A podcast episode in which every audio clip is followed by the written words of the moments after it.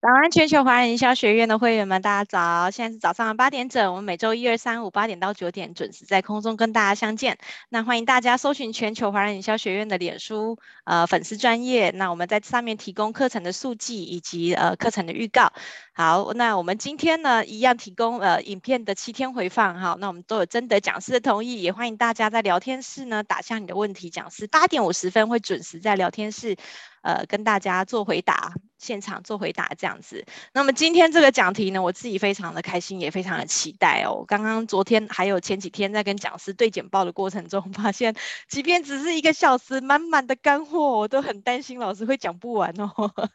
对，但是呢，等一下呢，不只是有满满的干货，也有视觉上的饗宴，因为刚刚。看到真的讲师的简报做得非常的漂亮哈，然后也非常的有质感，那经验也非常的到位哦。那我们今天的讲者呢是王彦博哈，So King 兽王。很瘦的瘦.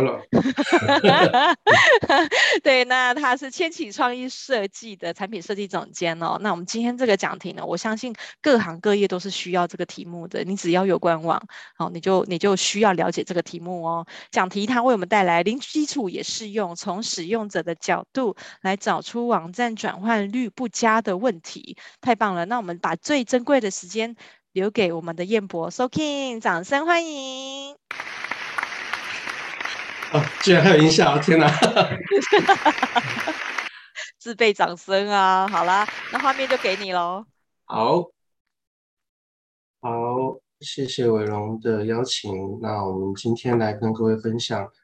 对，好，那我呃，我本身从事 US 的设计的产业。对，那我们今天就会从用户体验的角度来跟各位分享，我们在呃经营网站或 App 的时候，该怎么样处理我们网站的转换率不佳的问题，这样子。好，那呃那所以我平常也会从事一些教学活动。好，那我们今天会有三个重点来跟各位分享。那我会透过一些简单的案例故事来去讲解，呃，在在实际上呃是怎么样执行的一个效果。那第一个会跟各位分享客户分群的概念。那第二个呢是会讨论呃什么是用户访谈。啊，第三个的话是呃很确切的跟各位讲说，如果你希望执行一些呃测试的话，呃网站的测试除了看数据以外呢，你有什么方式可以去记录比较直性的角度，可以实际让你肉眼去看到用户到底在你网站上是怎么卡住的这样的问题，那我们就用易用性测试的角度来跟各位介绍，好。那我们先讲一下第一个客户分群的概念啊。那我们先从一个呃交响乐团的故事开始讲。对，那这是在美国发生的用户研究故事的案例啊。那就是呃，就是交响乐团，就是他们有几个交响乐团，他们联合起来，就是很希望说推广古典音乐。那他们希望让更多年轻的用户，他可以呃经常来聆听，就是呃美妙古典音乐这样。所以他们花了非常多力气做行销啊，做推广啊，甚至。呃，去找来很多年轻用户进来交响乐团的表演的当天去聆听，然后事后他们也会去发问卷，去呃去询问说，呃喜不喜欢，就是来的来的新朋友喜不喜欢聆听古典音乐的感受这样子。问卷的结果都非常的受欢迎，然后大家体验的感觉很好，但是他们去追踪这些人下一次再回来的比例的时候呢，他们就跌破眼镜。因为虽然大家都说很喜欢呃听古典音乐的感觉，但是他们的流失率高达九成，对，也就是花那么多力气，结果九成的人不会，就是九成的这次这些行销活动找来的人都不会再回来，他们就很痛苦，因为光是从问卷调查是无法发现这个原因的。好，那虽然所以他们后来再找了顾问团队来去进行研究，那这些顾问团队他们就透过访谈的方式呢，去跟那些呃，来听过的人聊聊，就是，哎，那这个过程里面到底发生什么事情？所以，呃，有可能就是不会再回来呢？对，好，那这件事情我常常在课堂里面来跟同学讨论，哎，那我们就大家都会猜半天，那最后我就会就是公布答案的时候，其实大家都呃会拍一下额头，就是原来是这样的原因。OK，那我就不卖关子，对，那九成的用户。九成的用户下一次不会再回来听古典音乐的原因，居然是因为停车位不好找。OK，对，那这件事情说实在的，在他们研究的结果公布出来的时候呢，呃这些交响乐团的人，或者老的乐迷，或者是经营者，全部都是非常的震惊，对，因为他们对他们来讲，呃，他对他们讲，他们已经是非常熟悉那个环境，所以从来不会把它当成问题。但是对于他们花很多心血找来的新用户来讲的话，呃，光是停车位不容易找的这件事情，就让他呃 一开始要进场的时候就有各种匆匆忙忙、急促、焦虑，呃，觉得没有安全感的这样子一个过程。对，好，那呃，所以这件事情其实会让我们知道，第一个状况其实是，呃，熟悉，或者说过于专业的用户，甚至包括我们自己人。其实很容易有盲点，那这些盲点你在呃问卷调查或者是数据分析上面，你也很难去看到哦，我们的这些盲点在哪里。对，那往往都是在我们直接面对面的跟用户聊他遇到什么情况的时候，那我们才有机会去发现。OK，好，那呃这样交响乐团他们呃处理了新用户为什么不来的原因之后呢，他们也希望去针对老用户，就是。呃，常年的乐迷，他们的需求，看可不可以就是呃，让他们呃，他们需要的东西是什么这样子啊？那所以他们也去对老用户，就是常年去聆听古典音乐的乐迷呢，进行了访谈。那结果他们发现，哎，老乐迷想要的东西不是舒适的座位，不是更便宜的票价之类的。他们发现老乐迷最渴望看到的事情是，有很多新人。也能够加入欣赏古典音乐的美妙，这样子，OK，好，那他们就发现说，哎，呃，他们在这这个地方找到了一些呃巧妙的巧思。后来他们调整一些制度，呃，像刚刚讲到的，既然老乐迷他最渴望的是看到很多的新人能够来到呃现场一起加入欣赏古典音乐，所以他们让老乐迷的座位区安排在比较后面一点。那所以他们可以看到，呃，有新的人加入，呃，看欣赏古典音乐的这样的场景。那所以他们就让呃被各种的活动或者是呃行销推广呃介绍进来的新的朋友们坐在比较前排的地方。那这样子一个调动呢，同时让老乐迷觉得，呃，我的我的喜好有了新的朋友加入，那也让新来的人觉得说他被隆重的欢迎，被当做 VIP。呃，来去欢迎这样子，能够在比较前排去欣赏呃美妙的古典音乐。好，那这个故事呢，呃，我想跟各位分享最最重要的概念，就是你会发现说，呃，如果他，呃，如果我们这个交响乐团的处理过程里面，他只看全部的需求的话，那他其实有可能每一个客群都没有办法讨好这样子。OK，所以我们要讨论的一个概念就是。从这个故事里面，我们衍生出来的概念就是，呃，其实我们在改善我们的网站或者是我们的服务流程的过程里面呢，我们经常会陷入一个平均的迷失。对，那呃，所以其实没有一种客户的需求叫做平均。对，那我们其实应该把一群一群不同的人找出他们差异化的地方，一次去满足一群差异化的需求。那把那个差异化需求。做做到位，我们看出它有明确的成效，那我们再去寻找下一群人的下一个明确需求，一次做一次做好一个改善啊，持续的做，那其实我们最后整体的我们的服务的品质就会大幅度的上升。对，那这样子会比起呃我们一次专攻一个点，会比起我们把资源平均的分散在呃笼统的需求上面，效果还要更明确。OK，好。所以想要跟各位分享的第一个概念就是，我们应该把客户做分群啊，一次做做一个差异化的需求处理。那我们该怎么做那些差异化处理呢？好，那我们提供了四个概念给各位分享。那第一个是版本的差异化啊，例如说像现在呃行动网站的呃流量其实是已经是不用再讨论了，非常的呃大部分人是以行动行动装置为主，再去浏览我们的网站的体验。OK，所以我们其实可以针对呃 Web 的浏览跟手机的浏览，我们可以去分别做差异的版本的优化。好，那这样子的话，呃，我们可以去排出 priority 的顺序，而不是说每一次我们做网站的调整或优化的时候，都是全部要一起到位。好，我们其实是可以有机会是可以分开处理的。那第二个是服务上面差异化。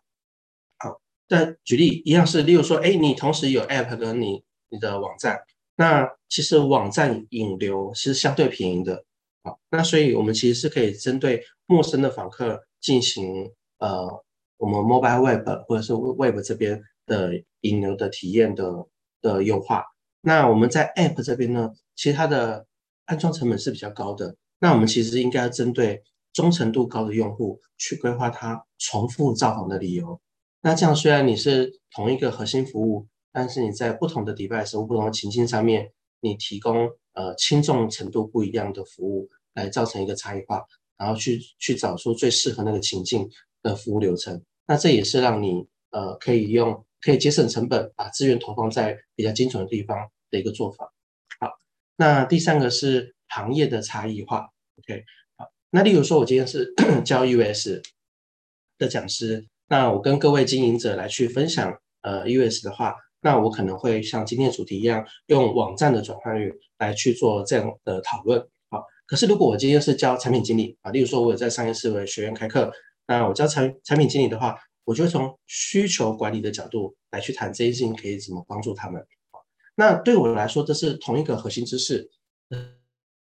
是我在跟不同的应用情境去讨论的时候，其实我在帮助不同的人。那这样我就应该用他们的情境来去做沟通。那一样的概念转移到你的网站、你的销售情境的话，我也会建议你说，你针对明确的不同的行业的差异化的时候，虽然你提供的核心产品、核心服务是一样的，但是你还是有机会呃用新的情境来去沟通，而不是用同一套同一套情境的说法来去适用所有的所有的路线。这样子，好，那第四个是个人的差异化，好，那这边的话就需要比较多一点的技术资源的投入，啊，比如说我们可以针对用户的使用情境给他个人化讯息，啊，比如呃，我们可以提醒客户他在下单购买某个东西的时候呢，可以简单提醒他，哎，你上你上一次已经在什么时间购买过这个东西喽？你确定你要重复购买吗？或者是说，呃，你明明就知道，呃。他现在手上有一个订单，那在他打开手机去逛的网页的时候，你就可以很简单提醒他，目前有个订单，目前的进度是怎么样子。好，那就这样子都呃预先的去根据客户身上的资料状态来去提醒他，让他可以得到一个快速的入口，就不用等他自己花很多力气挖了好几层页面才找到他想要的资讯。那这个都是有可能针对个人的。呃，跟你的服务的状态进行了差异化的调整。好，那这四个客群差异化的方向，就提供给各位在进行网站的转换率化上面的一些需求的方向的参考。那我们来聊第二趴的故事，就是用户访谈。好，那我们会透过访谈这件事情呢，呃，实际的跟我们的使用者或者是呃参与我们商业模式的伙伴。实际去聊聊他们现场发生的事情。好，那先跟各位分享我大概七八年前的时候的创业的经历。对，呃，我在七八年前的时候跟朋友一起进行那个健身 APP 的创业。啊，那说实在，那个时候呢，呃，我是个完全不懂健身的人，然后呃，那时候我也还没有呃累积这么多 US 知识，甚至我是一个数据控，我其实不太不太相信数据的。不太呃，只相信数据，那不太相信用户访谈这样的一个方法论的啊。那时候我很 T T 啊，但是我就撞墙了，因为我其实是一个动漫宅，动漫宅不运动啊。那我，但是我却投洗下去做健身 App。那那时候呢，我们一开始的方产品方向就都是一群呃喜欢打电动的年轻人在会议室里面想出来的东西。可想而知，这样的东西呢，推到市场上之后，嗯。用户其实不买单，那即使我们丢了很多广告的预算，也都是下载了之后没有打开，或下载了之后，呃，一个礼拜或者是一两天之内，它就沉默了，这样子，OK，好，所以它 retention 很差，那我们也不知道该怎么办才好。那个时候我才接触了像用户访谈这样的 US 方法，好，那我去跟很多的呃在健身的人，或者是呃产业里面的教练，甚至健身房经营者，去跟他们聊。各式各样的用户的使用情境，甚至我们那时候也去研究很多竞品，例如说那个时候在台湾有一些竞品是那种七分钟运动之类的，好，那我们就发现说，哎，七分钟运动这样的竞品虽然看起来很 popular，但是，呃，一阵子之后，大家的热潮都会消退，甚至我们在呃进行访谈过程里面发现，很多人虽然用了这个来做运动，但是会有更长的时间不运动，原因是因为他们呃用七分钟运动的过程里面很容易让身体扭伤之类的。好，那我们经过这些研究之后，发现说，哎，其实。大家在家里运动的过程里面，他之所以很容易放弃啊、是并不是因为呃没有毅力啊，或者是呃他需要教练指导之类的理由。OK，我们那时候得到的 insight 是，呃，一般人在运动需求上面，他最怕的事情是无聊。OK，所以那个时候我们找到这个音赛之后呢，我们重新的设计我们产品，我们把我们的产品跟音乐就是你的手机里面的音乐，呃，来做结合，然后呃，所以那个时候就重新的推出一个新的飞轮产品，对，然后呃，有机会达到一一个呃，针对国内的三铁族群，呃，打中他们的需求，他们的在家训练用的需求。之后，那个时候才冲上排行榜。OK，所以从那一次的经验里面，我得到很很重要的教训，就是呃，我如果一直在会议室里面拍脑袋去想议题的话，我都是在解决我自己幻想出来的需求。但我们其实如果是去回到用户他真实遭遇的情境的话，那我才有机会去处理他在真实的的情况里面想要解决的问题。那在更后来，我才接触到了一个很有趣的理论，啊，是克里斯汀森大师管理学的大师他提出的所谓的用途理论。啊，just to be done，JTBD 这样的一个理论。那这个用途理论是什么呢？可能还有很多朋友他呃，各位没有听过这个用途理论，所以我们用几分钟时间快速解释一下。啊，用途理论就是说，哎，我们想要研究的那个用户那个对象，他在某个情境里面，他想让他的生活变得更好，他让他生活获得某方面的进步，这样子。所以，因为这个情境，所以他迫切需要一些事情来。帮助他，OK，啊，所以我们就会分成两个要素，一个是特定情境。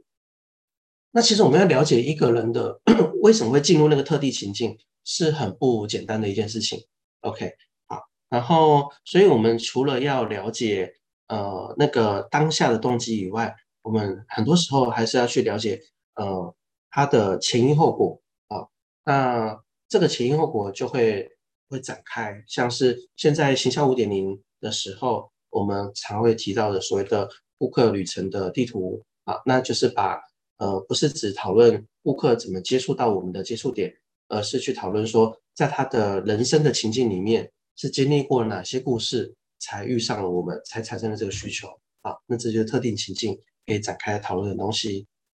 那另外是他到底想要获得什么样的进步？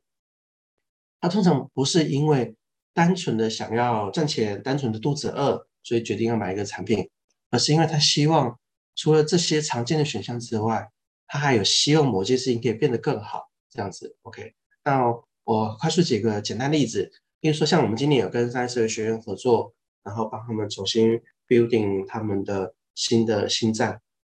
那在这个过程里面呢，我们就进行对三十岁学院的前一个年度的学员对今的学霸组进行用户研究啊。那因为这个学霸呢，在那个学习的产品里面呢，他是动机强烈、表现比较特突出的一群人。那这样的人越多，其实对教育型的产品来讲，它的呃效益越好，因为它口碑传播更有代表性。这样子。那我们针对学霸组的研究发现说，哎，这些学霸他们都是在呃人生的一个十字路口的转折点，他们想要让他们职涯更上一层楼。但是还在犹豫方向，还在寻找方向的那个人生转折点呢，遇上了商业社会学院，然后因此他们就萌发了强烈的动机，希望在这样的一个学习情境，跟很多厉害的同学们一起找到如何上一个台阶的方法，哦，所以他们就展现旺盛的学习动机。OK，那这个就是你找到了用户是怎么来到这个情境的这个过程，你才发现他。真正有那个内在动机的理由是什么？然后你才会看到他想要往哪里去的方向。好，那这是用途理论的这一个概念可以给我们带来的一个很棒的一个用户研究的观点。我们可以从这个观点呢，去了解我们怎么我们的产品、我们的网站怎么帮助我们的用户变得更好。OK，那我这边快速提到就是，呃，用途的话，它其实很少是独立事件。一个可以当做你的商业模式的用途，一个好的用途，适合变商业模式用途，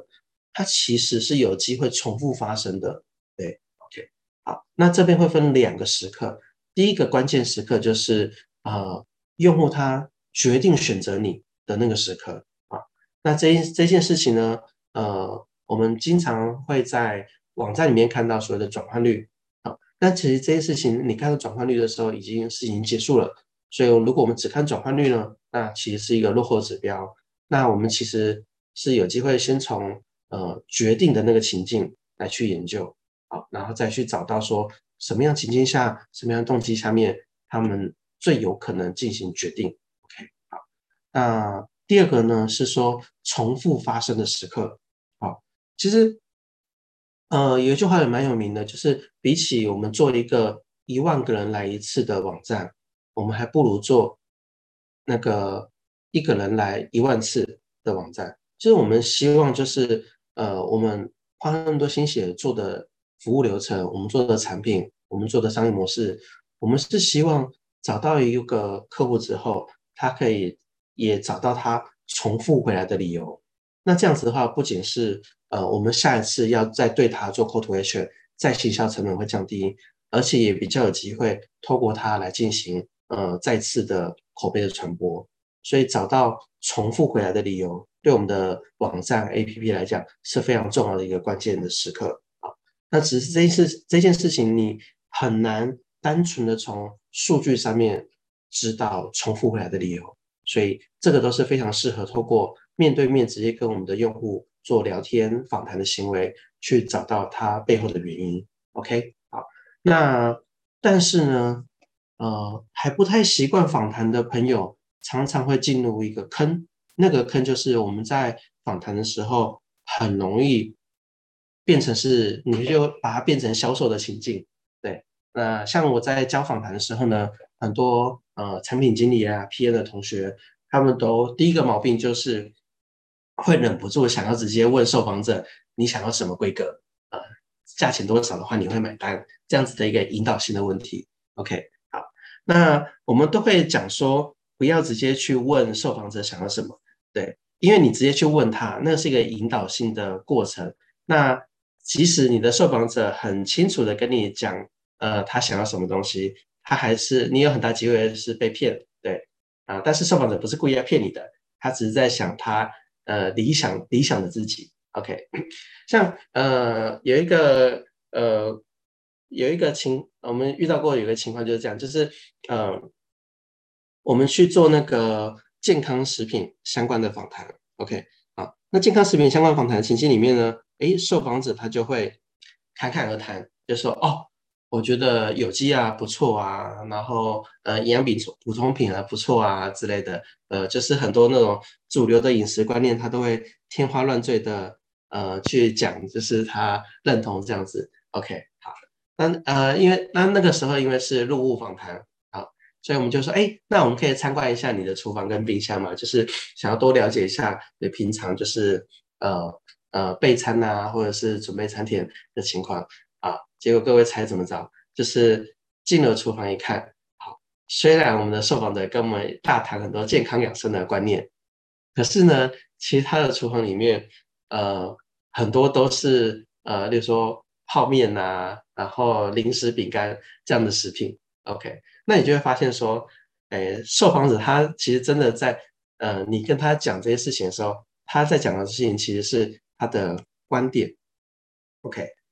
所以这个是一个我们其实有在做访谈的话，你会经常遇到的事情。大部分的受访者他没有办法分辨他在讲的事情是事实还是观点。那通常他会跟你讲观点啊，观点的这个呃，你要侦测他在讲观点最最容易的一个指标就是，当你的受访者讲，通常我会怎么样？对，我经常怎么样？这样的是这样的一个发语词，就是他在讲观点。好，所以我们会去希望受访者他多讲一点事实，这样子。OK，好，好，那呃，那我们问题的话，这个问题要怎么询问呢？啊、给给各位几个简单的问题的框架。好，那第一个是，如果我们想要去寻找我们的受访者，他是什么时候在什么样情况下决定要去呃选择我们的话，那我们可以问这几类的问题哦。啊，第一个是。他在行动的那个时刻，那在那个 moment 当下，他正试图解决什么问题？OK 啊，你看你这这样子，你其实在询问那个具体的呃时间地点的事实，这样子 OK 好。然后第二个是，哎，呃，我们想希望具体的了解，就是我们的受访者他过去他在遇到我们之前，在选择我们之前，他有没有尝试过什么事情呢？这样我们一样都是去邀请他讲已经发生的事情，这样我们可以。呃，也去理解说他是经过什么样的取舍，所以因为哪些原因啊，然后看上我们，发现我们的某些特质是符合他需求的啊，所以我们透过呃，你尝试过什么方法，那些方法呃，为什么后来没有继续尝试的，呃，最后选择我们，我们反而可以找到呃，我他他需要什么的这样的一个理由。好，那第三个是，哎，这个用户呢，我们的受访者他是。多久以前开始注意到这个问题的？好，那当我们要跟他聊这类型的问题的时候呢，啊、你就会更比较广的去了解，在他的人生的时间线上面，他从呃意识到这件事情，然后他可能开始关关注这些情报，然后他可能有意识的去寻找人来询问，或是有意识的去找书、找网站来看，那可能在某个时间点。你的选项才进入他的眼睛，类似像这样子。那这个过程里面，你其实就可以开始去了解所谓的用户旅程、顾客旅程这样的概念，以及到底你放出了哪些行销跟品牌资讯，在什么样的环境下面遇上了这个消费者。所以，透过多久以前开始注意这这个他要解决的问题呢？你就可以了解你们是怎么相遇的。好，那这个是关于呃大所谓的大雇佣的时刻。消费者的决定时刻的问题，有这三大类，推荐给各位，到时候访谈的时候可以设计一下。好，那我们刚刚讲的就是重复回来的理由，好，一样有三个。好，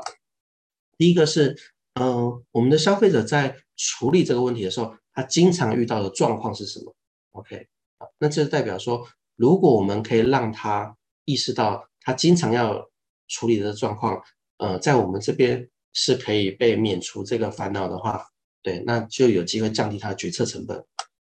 那第二个是，呃，我们请他具体的讨论上一次他要处理这些事情的时候，有发生哪些详细的情况，这样子啊。那这样子我们可以呃具体的了解说，呃这件事情发生的当下的环境呃时刻，跟他在发生当下他是怎么做行动的。OK，那这样我们可以避免到刚刚讲的。呃，消费者分不清楚事实跟观点的这个问题，你请他具体描述上一次遇到什么事情。OK，那像我之前在做像这样用户访谈的时候，啊，我就遇过一个受访者，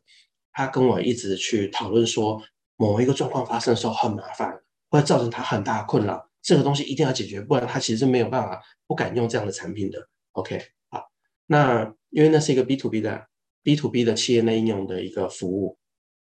那我就问他说：“好，这个东西可能对你真的造成蛮大困扰，那可不可以请你跟我讲一下上一次发生什是什么时候的这样子？”好，受访者跟我讲说半年前。OK，那我就很震惊，因为说实在的，当你有一个人跟你讲常常发生、很容易发生的时候，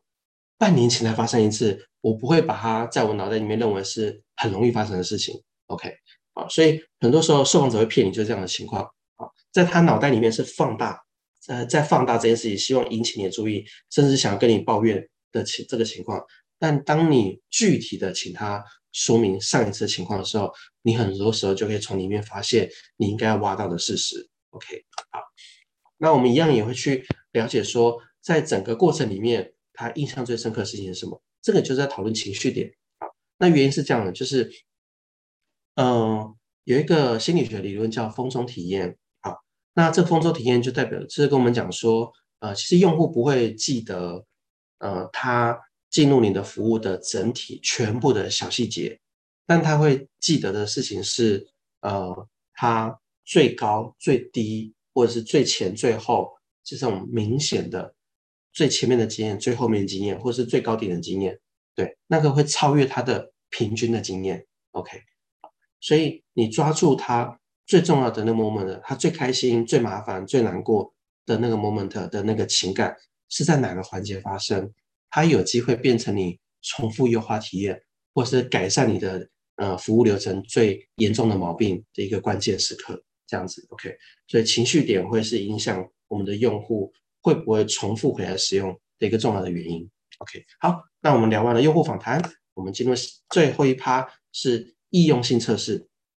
好，那在聊易用性测试之前呢，啊，我们先来看一个新闻的事件。啊，这个新闻事件。是九亿美元的教训，OK，就是在二零二零年的时候，其实没有很没有很久，就去年的新闻而已。然后这个新闻，这个新闻在我们就是呃 UX 的领域广为流传，大家都很震惊，对，然后就有很多呃人机互动啊、使用者体验专家就会分析这个状况是怎么样，OK，好，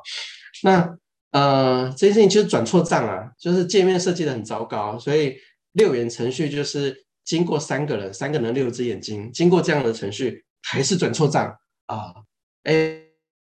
本来是要支付那个在七百八十万的呃美元而已，但是汇款汇错，变成九亿美元就出去了。那花旗银行为了这一个事情，就是去打官司，但是还是打输了，所以他们就真的货真价实赔了九亿美元。OK，好，那这个光是这件事情，其实就是呃，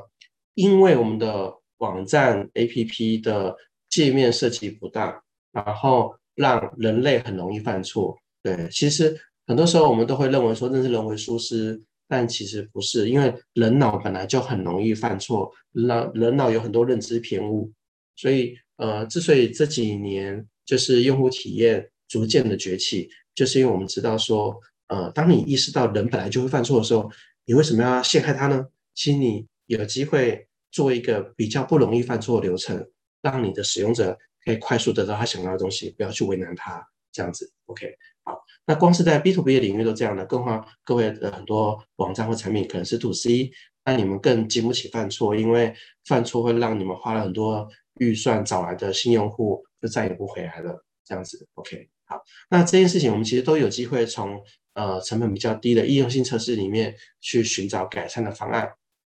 好，那所谓的易用性测试呢，就是。首先，我们要去观察什么样是具有代表性用户，那就是我们前面那一 part 讲到的客户分群的概念。好，那它是如何完成我网站的核心任务的？OK，那这就跟你打算提供的商业模式，你的网站最重要的几件事情是什么有关啊？然后呢，那当然其实就是呃，你设计的转换率，转换率在哪里？那就是你的核心任务。OK，好，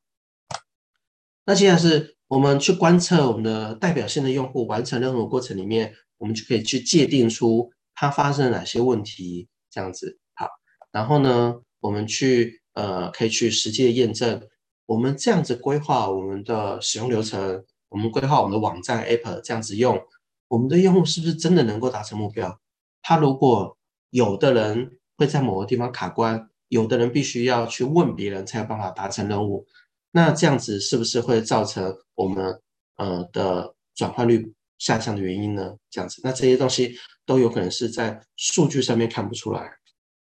对，例例如说，呃，他因为某个筛选的选单或者是某个分类，他呃找不到他要的东西，但是他可能在我们的呃 GA 上面看起来是有一个用户，他一天到晚在某几个分类页面一直逛，一直逛，对。所以我们可能以为他在分类页上面一直逛是好的指标，因为浏览率提高了，对。但是在用户的情境里面，他可能是很焦虑的在找他想要找的东西，但是找不到，然后他又忘记他上一次找的在哪里，所以他才回来一直逛一直逛。OK，那你就发现数据面看到的我们的想象，跟你实际观察用户的结果，有可能是完全不一样的心情。OK，好，那所以我们在用性测试上面的效益呢，就是说。呃，像刚刚讲到，我们可以发现，我们单纯的看数据之外，我们不知道的事情，所以就是呃，用户在数据背后他实际行动的那个动机。以及呃很多时候我们在讨论我们的网站产品的时候呢，都是呃团队里面的人或者是我们自己公司里面的人在讨论，多顶多是到我们的呃利害关系人这样子。对，那我们比较少去参考真实用户他的观点。那当你了解多了解点真实用户观点的时候呢，你其实比较容易去找到，就是呃他在那个时刻为什么会这样子用我们的功能的那个理由。那这样子的话，都可以帮助我们在呃调整我们的网站、优化我们转换率过程里面，我们就不用只凭拍脑袋来决定该怎么调整。然后第三个是呃，其实。很多时候就是呃，虽然功能上看起来都 OK，流程上看起来也合理，甚至因为一些理由，我们决定要这样子做这个流程啊，所以我们内部人都觉得合理。但是呢，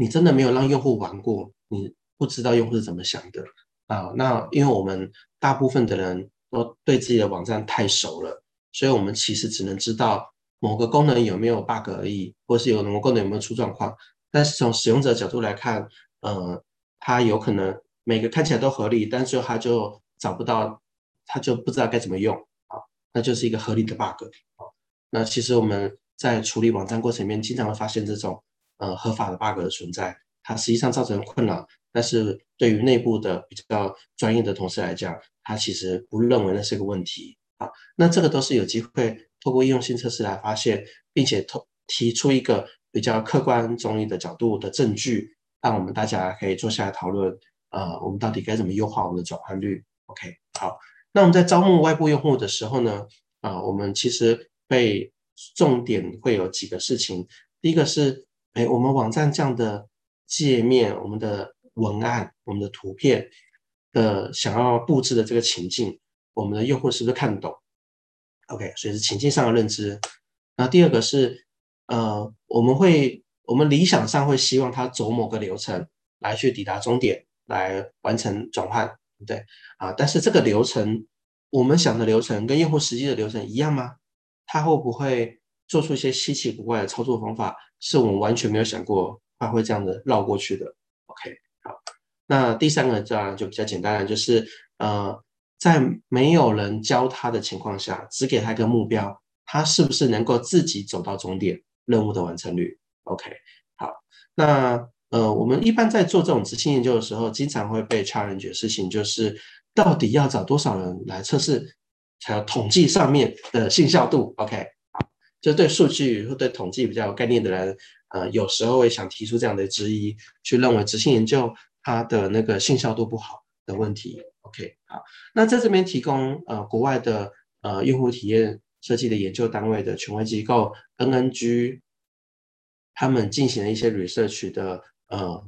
report，就是他们的报告的一个网址啊，然后给各位做参考。那我就快速跟大家讲个结论啊，就平均来讲的话，呃，经过一些研究的讨论呢，我们会发现说，其实呃，只要你的你是明确的找同一群、同一个客群的受众来做测试的话呢。那我们大概五到六位的受测者，你可以发现百分之八十你的网站上面的易用性问题。OK，好，八十趴，那这是一个 CP 值很高的人数了。你不需要测到二三十位，你不需要测到一百位，你就可以扫地雷，扫出百分之八十的呃可以去优化改善的易用性问题。OK，那如果你有进行客户分群，就像刚刚讲的啊，例如说你把你分成新用户、老用户、VIP 用户，或者是呃。呃，家庭用户类似像这样子啊，我们根据行为来做客户分群。你要做客户分群的话，我们会建议你至少测试四位，每一个客分群测试四位，那你就会知道那一些人在想什么。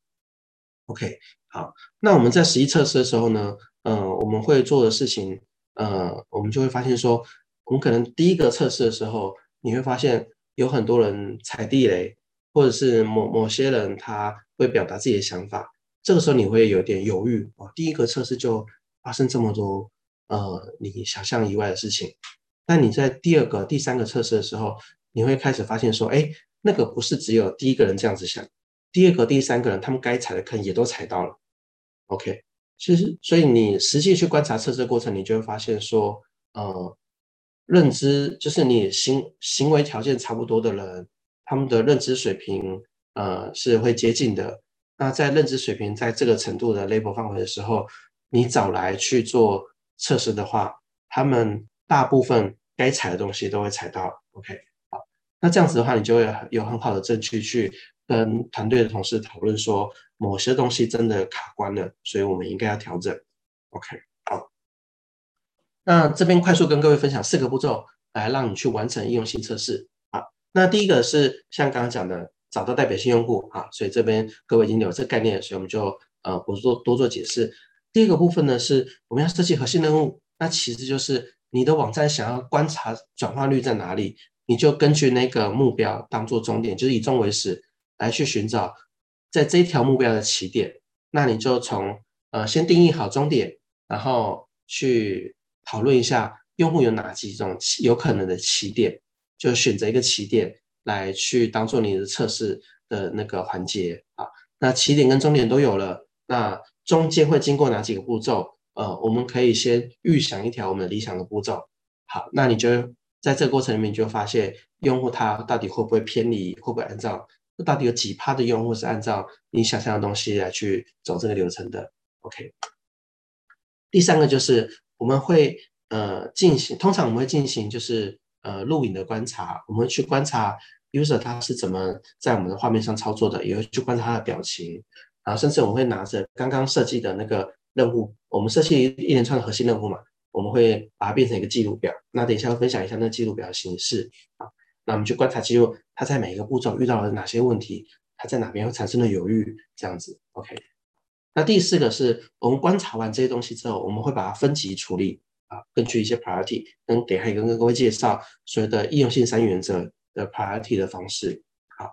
那在这个过程里面呢，我们只会跟我们的受测者解释情境。啊，就例如说，啊，啊，你今天，呃，你今天是因为什么原因，所以来到了这个平台？啊，然后你的目标是希望找到呃某一个资讯，例如说你感兴趣的课程。对，那我们可能也会跟他讲那个课程是什么样子的类型，但不一定会讲明确的东西。但呃，我们会知道他呃是该怎么达成那个转换率的。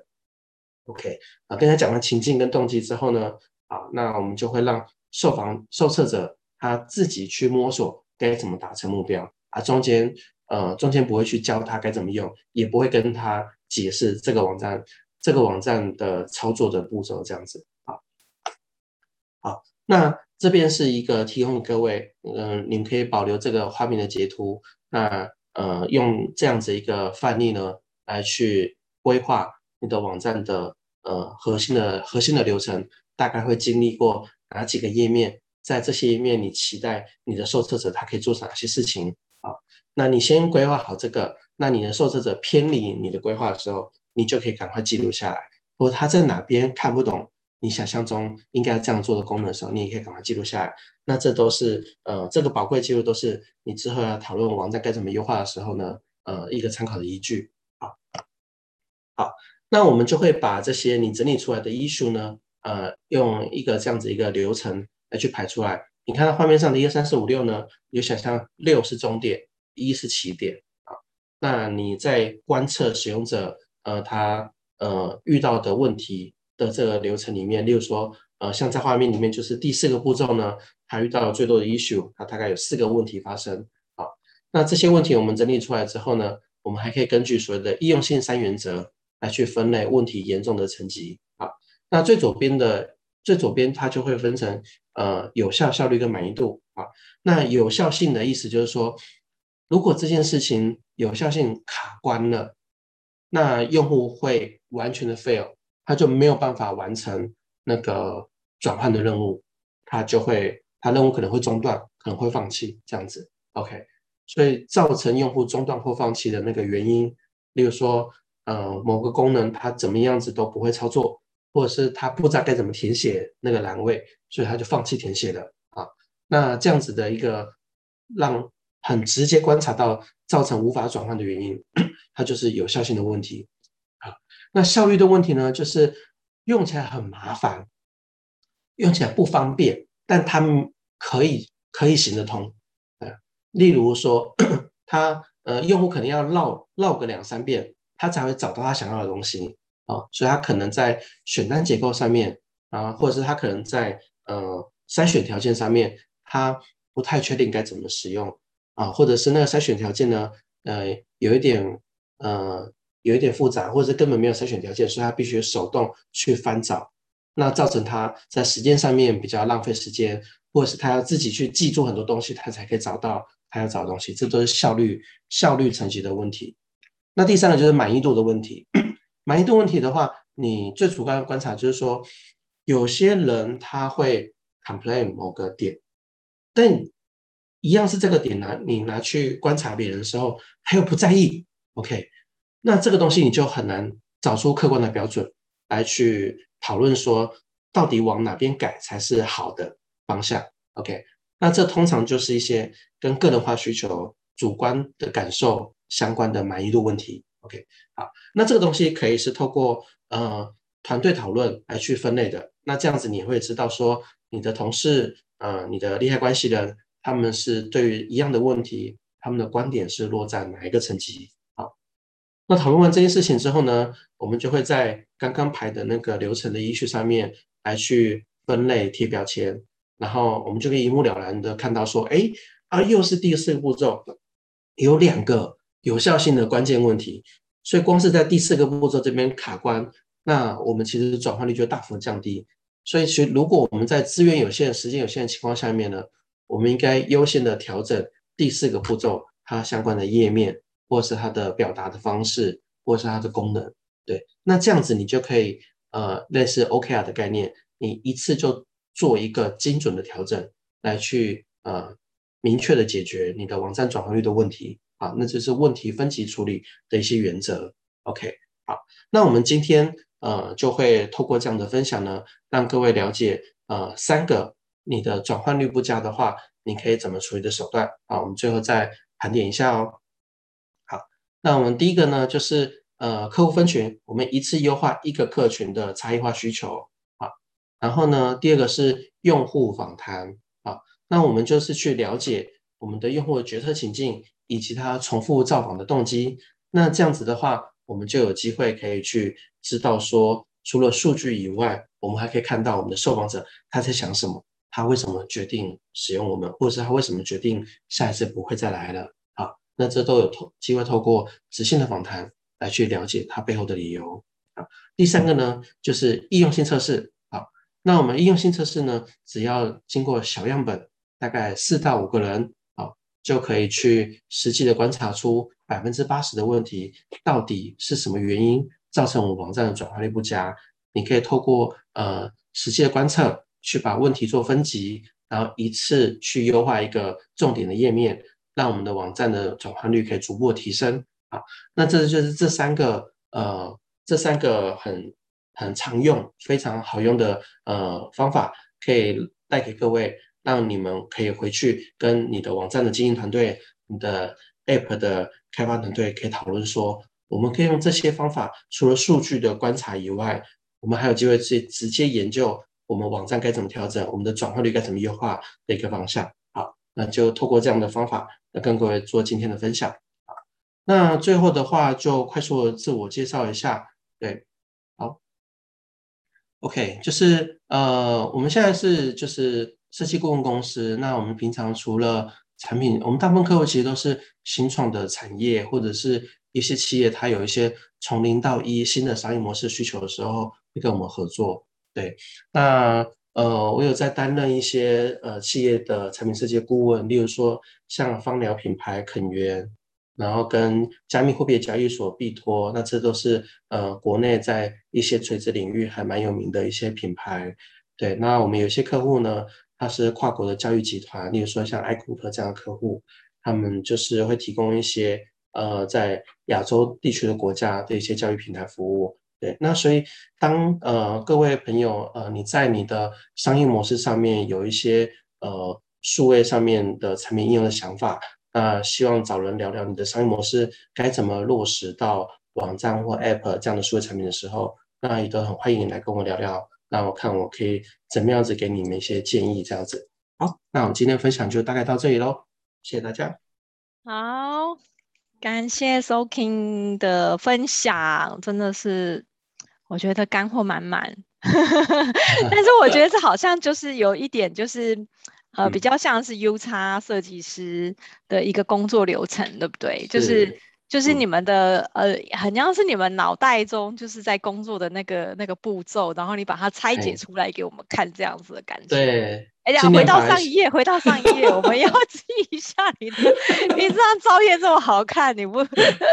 对，但是可能大家要记你的 email 还来不及记哦，因为这个这个应该是说，就是网站设计流程的这个优化，就是究竟说我们其实我们自己就像你说的，我们用我们自己官网用的很习惯了，我们根本不知道说哪一个流程用户到底是卡在哪边，然后所以让大家这个这个流程呢，就是有一点不。就是卡关这样，那甚至有时候我们那个原因可能是根本不是数据可以显现出来的。是是，因为，哎，你刚刚是不是跟我讲一句什么？就是说数据是什么旧的什么？啊，OK，就是对，呃，很多时候即使我们有埋数据追踪，但其实数据是落后指标，它是已经发生了你才看得到。对，那但是呃，很多时候那个真正的时间点并是在。它呃，用户进入我们网站之前就发生了那些关键的影响的因素，对，那所以这就是为什么我们呃要去做访谈的原因，因为用户是在我们的服务以外，例如说你早上想要买星巴克咖啡，但这件事情其实是你的生活习惯以及你的上班地点，就是你的通勤的过程来决定你在哪里买咖啡的这件事情。嗯嗯嗯，OK，所以它并不是因为店面呃。并不是走进了店门口，呃，走进了店门之后才发生的这件事情。其实转换的那个决定的关键因素，往往在呃在我们的门口以外就已经产生了。对，所以如果我们不了解它在整个过程里面的那个环境的话，我们其实没有办法设计最适合沟通的模样，这样子。那我可以这样，那我可以这样子理解嘛？就是说，数据其实是用来辅助站内的所有行为。那但是要只有透过用户访谈，我们才能了解，就是这些用户在站外的行为，还有他的思考模式是发生了什么事情。所以等于是说，你的用户访谈是属于站外的，然后数据是辅助站内的，这两者其实都要共同并用吧？应该也不是说不注重数据的分析。啊、对，其实我。我像我刚刚讲的，我其实我自己，你是数据控，我是数据控，对对，说说实在的，我我呃，甚至更早以前我是很 T K，我那我以前还就是讲说，我才不玩便利贴啊，还不不做访谈那些东西，就是很 T K 的数据流这样子。干嘛排挤便利贴？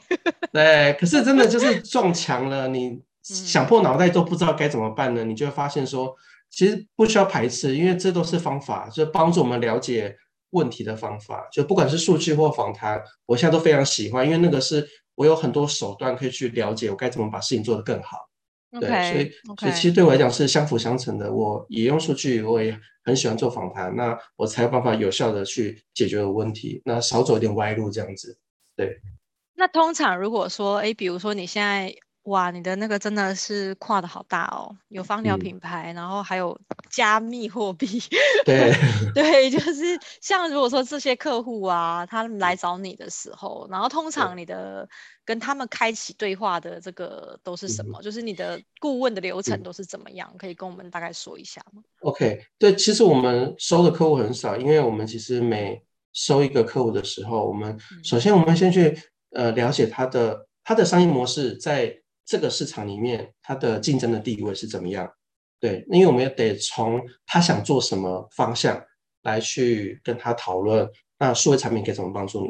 对，所以我们其实第一件事情是做商业模式分析、市场分析的策略讨论啊，然后我们才进入说，好，那你有这个方向了，那数位产品有什么角度可以帮助你的商业模式？其实我们还是需要客户先想清楚自己想要做什么生意，我们才有办法从。U 差的角度来帮忙他，因为其实 U 差角度也只是呃把外面的用户在他的生活上想要解决什么问题，我们去看哪个类型的问题很适合你的商业模式可以处理。那这样子的话，他才有办法找到交集点，那才有机会把我们的商业模式给放大。这样子，嗯，OK，所以你们通常一个案子都走多久？嗯，OK，其实如果是呃顾问案的话。我们大概会呃三到六个月当做一期这样子。Okay. 对，那其实前面三个月的话，呃，主要还是会去盘点，呃，在他们就是客户的企业里面，他的各个利害关系人对于呃，就是这个产品的方向啊，或者是呃，对于这个开发流程的一些认知，其实是要认知同步。对，嗯嗯嗯，认知同步了之后，其实呃，开发团队或者是设计团队，他们才知道往哪边走会比较快。嗯嗯嗯，对，然后。后面的话，其实我们就会开始提，我们会把呃，我们会进行一些用户研究，然后把这些研究的成果，就是在每每一个进度的周期会议里面，会一直跟大家同步。对，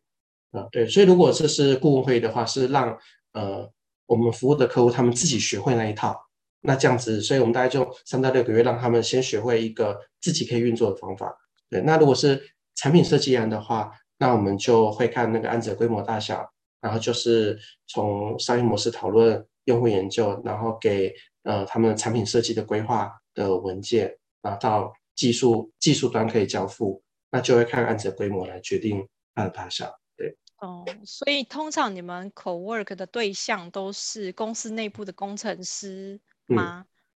嗯，呃、这个都有，因为嗯，我因为很多时候就是客户那边就是有老板，然后有工程团队，嗯、那这个在。搭建第一个版本的网站或 App 的时候是可以做起来的，因为它呃核心的那个商业模式先让工程师把它实现了。对，那通常到找到我们的时候，都是因为他想要做的更大更复杂了。那这个需求沟通就有 gap，因为老板他看到的东西，他没有办法讲得很具体，让工程师可以直接开发。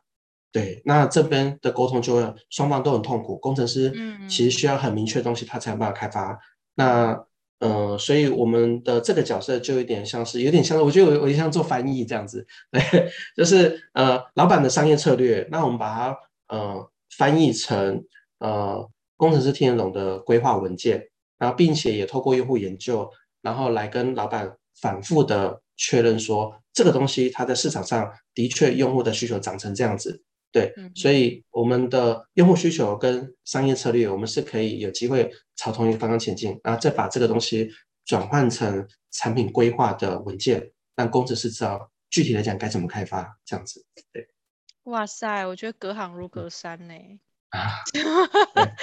就因为我以前的脑袋里面是没有这个行业存在的。是，应该是说，因为比如说我我们一般认知最多的就是说网站建置公司，那感觉网站建置公司它可能就包含网站设计，它可能就包含动线流程的规划，嗯、对，那那就是像像 Soking 这样子的一个 U 叉设计师、U 叉顾问，就是在我的脑海中。就我感觉好像他应该是跟那个网站设计公司是并在一起的啊，对，但我真的太外行了。对啊，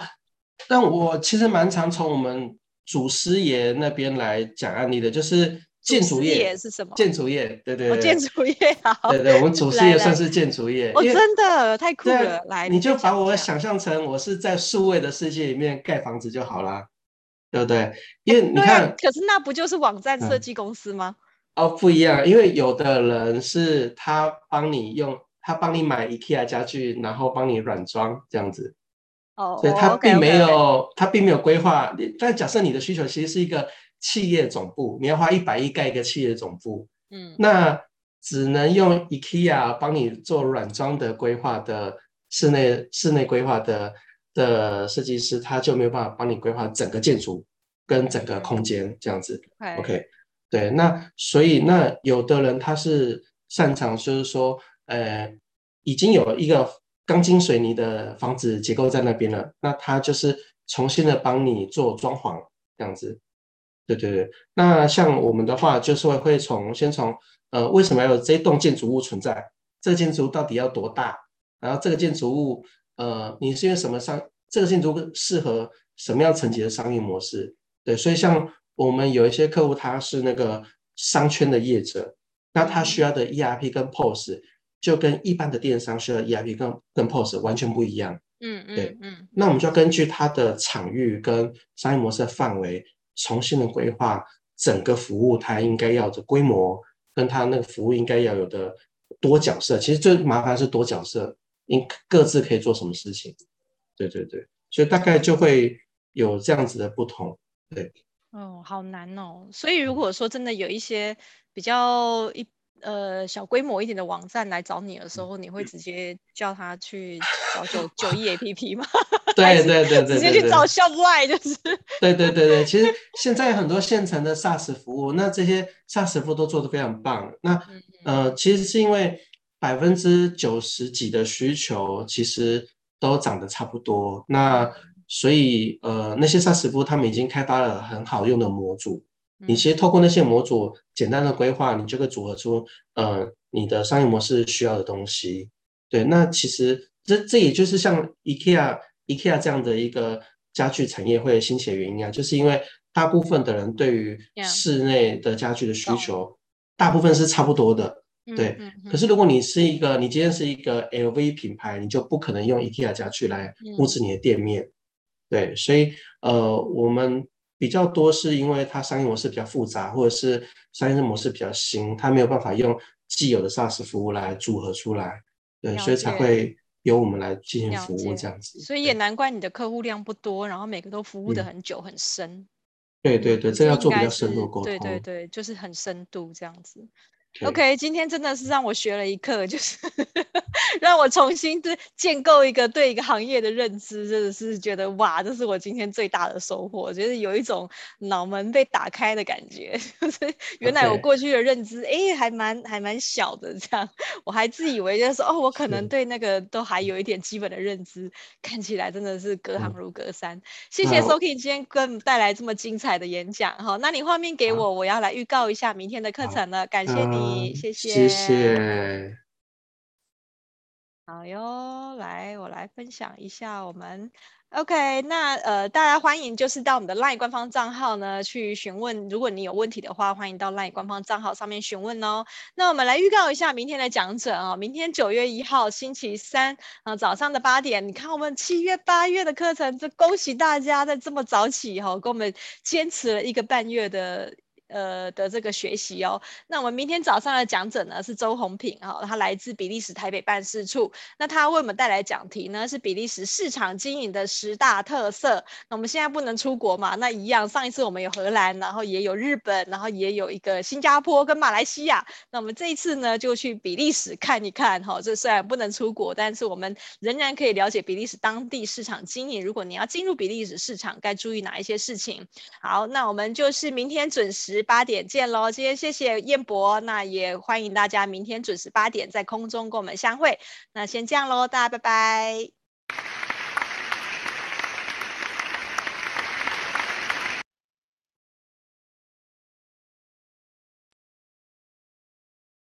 Soking，谢谢你，谢谢，拜拜。好，谢谢，谢谢，拜拜，拜拜。